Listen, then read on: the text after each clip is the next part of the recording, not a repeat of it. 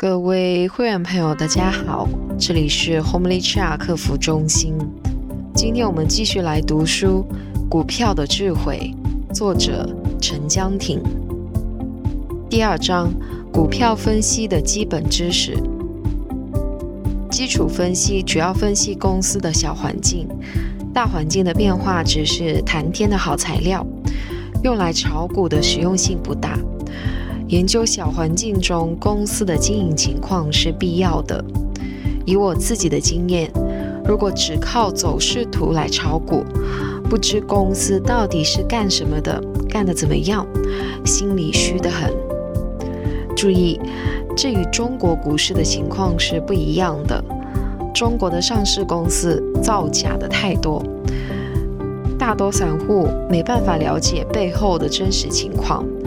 而且是庄家式，所以还是以走势图来炒股更有把握一些。不过基本的情况还是要了解一些。你认为什么因素使投资者入市买股票呢？华尔街有过调查，使一般投资者入场买股票的原因，最主要是股票在升。而不是股票的成本收益比率比较低，或者红利高。同样，投资人卖股票的最主要原因是因为股票在跌，在跌。请记着，当街头巷尾的民众在谈论股市如何容易赚钱的时候，大势往往已经到顶，或接近到顶。人人都已经将资金投入股市，股市继续升高的推动力就枯竭了。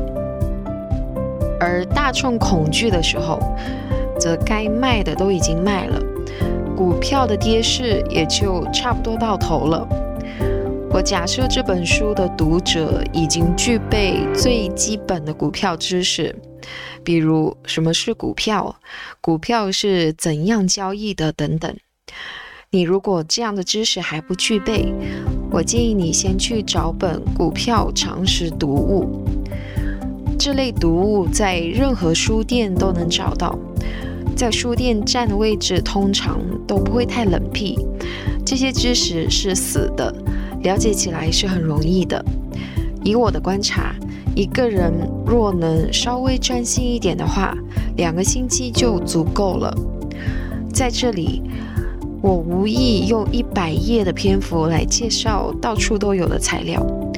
每位认真的股市参与者都应该有个自己的小图书馆，其中包括最少一本有关的股票常识读物。分析股票升跌以及为何升跌的知识，可以粗略地分成两大类：一、基本面分析；二、技术面分析。技术分析研究股价、时间、交易量之间的相互关系及图形分析，其他都属于基础分析的范畴。不要将两种分析完全分割开，它们其实是相关联的。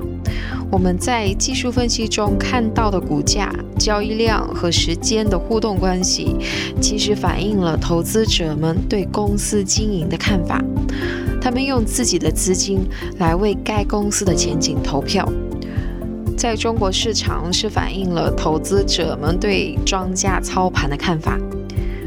和炒股息息相关的另一重要知识是，怎样判定股票的大势，即股市的大趋势如何。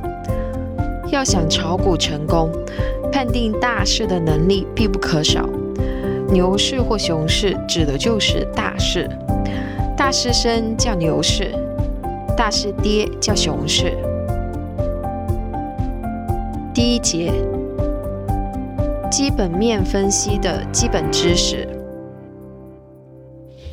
基础分析家们相信，长期而言，股票的价格决定于公司的固定资产及其盈利能力。因此，任何影响固定资产及盈利能力的因素，都在基础分析的考虑范围之内。这些因素非常之多，我在这里列出部分的因素，并解释它们对股价的影响。我将它们分成大环境及小环境两类。大环境指公司外部的因素，小环境指公司内部的因素。另外，还将专门对最可能导致股票价格上涨的三个因素加以分析。基本面分析中的大环境：一、利率，可以这么想，社会的游资数目是一定的。当利率升高时，将钱存入银行的吸引力增加，这将使原先可能进入股市的资金流进银行。同时，利率的升高使公司的借贷成本增加。二、税收，企业税增加，企业盈利中的税务支出增加，使得实际盈利减少，股价将往下调整。三、汇率。当汇率上调，本国货币升值，增加出口困难，营业额降低，其结果对股价的影响主要是负面的。汇率属于国际金融的范畴，它对股价影响的机制极其复杂，通常是国际政治经济决斗的结果。到底汇率的变动怎样影响股价，谁也说不清。就这课题有许许多多篇博士论文，更深入的研究就请读者们自己去做。我自己专修国际金融，深知它的复杂性。炒股的读者只要知道汇率也属于影响股价的因素就够了。四，银根松紧，银根松时，市场游资增多。对股票的影响是正面的，银根紧是正好相反。四、经济周期。经济周期是市场经济的必然结果。当某种商品短缺，大家一窝蜂地投资于这种商品的生产，随后的结果便是生产过剩。当商品短缺时，价格高昂，生产厂家利润增加，反映在股市便是股价上升。一旦生产过剩，就只得减价销售，有时甚至亏本套现，这样盈利自然降低，股价的表现便是下跌。六、通货膨胀。通货膨胀对股价的影响是很难估量。通常政府为了控制通货膨胀，会调高利息，对股价的影响主要是负面的。七、政治环境。大规模的政治动乱必然带来大规模的经济混乱。战争、政府的频繁更迭、政局的不稳定，对股票的影响是负面的。政府的产业政策，如果政府鼓励某些行业，给予扶持，比如在税收上给予减免，融资上给予方便，企业各方面的要求都给予协助，结果自然对股价有正面影响。基本面分析中的小环境：一、营业收入。一个具有发展潜力的公司，其营业收入必须有快速发展的势头。去年卖出一亿元的产品，今年两亿，预计明年四亿。这样的公司常常提供了股价在短期内翻几倍的机会。二、盈利。有些公司做很多生意就是不赚钱，公司经营的好坏主要以盈利作为衡量的标准，盈利增加。股价自然上涨。三、固定资产，固定资产就是公司现有的所有的不动的资产。如果公司的市场总价是十亿元，固定资产是十五亿元，你可以认为股价没有反映公司的价值，股价偏低了。四、类似公司的情况。大家都生产类似产品，比如电视机，其他公司的绩效和这家公司比怎么样？同类公司通常有类似的经济周期，股价的波动也类似。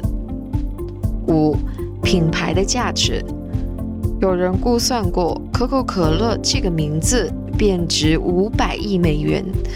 你打算投资的这家公司有没有过硬的品牌呢？这可能对股价有深远的影响。基本面分析主要分析公司的小环境，大环境的情况太过复杂。判断大环境主要用股票的大势。美国著名的基金管理专家彼得林奇曾发表看法：我每年花在经济大势上的分析时间不超过十五分钟。环境的变化是谈天的好材料，用来炒股的实用性不大。大的政治动乱和经济震荡当然例外。研究小环境中公司的经营情况是必要的。以我自己的经验，如果只靠自己的图表来炒股票，不知公司到底是干什么的和干的怎么样，心里虚得很。研究公司的经营情况，必须具备一点会计的常识，能看懂公司的财务报表。但这里面的游戏也很复杂。以销售收入而言，公司是怎样计算销售收入的呢？有些公司卖货后收到钱才算收入，有些发了货就算收入，更有些把订单都算在里面。发了货能否收到钱是个问题，订单也有可能被取消。固定资产怎样算也有学问。有些老工厂在纸面上还值不少钱，但是实际上那些旧的机器送人都没人要。你说固定资产是多少？按通常的买价减去折旧来算固定资产，得到的数字可能很漂亮，但其实没有多大意义。读者们在研究财务报告时，必须留意这些细节。导致股价上涨的三因素，虽然引起股价增长的因素很多，但最重要的是盈利及盈利增长。这个理由是很明显的。不赚钱的公司要来做什么？下面让我们看看三个最重要的影响股价的因素。一、盈利的增长，成本收益比率是很重要的概念。即股价除以收益所得到的数额，但我发觉新手们常常过于注重成本收益比率，他们把它当成股价是否便宜的衡量标准。这种概念从根本上来说是对的，但在炒股上实用性不大。美国的微软公司上市初期成本收益比率超过一百。就是今天，它也超过五十。十三年前，你买了一万美元微软的股票，今天就是百万富翁。一个健康、发展迅速的公司，其盈利必定逐年增长。这个增长的速度越快越好。一个公司的盈利若能以二十五八千的速度增长，那么三年就能将盈利翻一倍。盈利增长的速度必须建立在合理的数字上。去年每股赚了一分钱，今年两分钱，盈利增长了一百八千，但这个数字是没有意义的。如果公司的盈利从每股五角升到一元，这个一百八仙的盈利增长定能使投资大众的眼睛发亮。盈利增长的前提是销售收入的增长。一个公司的销售收入如果无法增长，盈利增长通常是会计玩的游戏。对这一点，读者朋友们要留意。另一必须留意的是，销售收入增长的速度和盈利增长速度的关系。公司的营业额由一亿元升到两亿元，一百八千的增长率。但盈利只从五角升到六角，二十八线的增长，这时候就要好好调查一下为什么？是不是同类产品多了竞争者，公司只好降价求售？虽然营业额不错，但是收益率却降低了。如果是这样的话，这只股票的升幅也就有限了。最使市场注目的盈利的加速增长。一个每年盈利增长二十五八千的公司，突然将增长速度提高到四十八千甚至五十八千，这通常铺好了股价成倍上翻的道路。二、新产品。如果有家公司发明了根治癌症的新药，你可以想象这家公司的前景。新产品提供了公司快速增长的盈利的可能。这类例子很多，比如美国的新泰公司，在一九六三年发明了口服避孕药，结果其股价在六个月内翻了五倍。王安电脑因为其新型的文字处理机，在一九七八年到一九八零年间，公司股价升了十三倍。快餐店的概念形成初期，麦当劳公司的股价在一九六七年到一九七一年的四年里面翻了十一倍。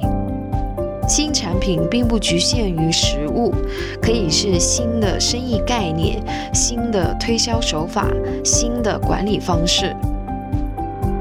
三、公司回购自身股票。如果公司购回自身股票，这是好消息。公司购回自身股票是对本公司投信任票。通常来讲，公司只有在认为股票的股价水平不反映公司价值的时候，才会这么做。同时，回购股票使流通的股票量减少，在相同的盈利总数下，每股的盈利数字就增加了，这就起到降低成本收益比率的作用。另外，值得留意的是，公司股票总流通量的数目。数目越大，股票上升的步伐就越难迈开，因为需要大的买压才能推动股价上升。今天的分享就到这里，如果您听了感觉有些帮助，欢迎分享给其他朋友。谢谢大家，下次再见。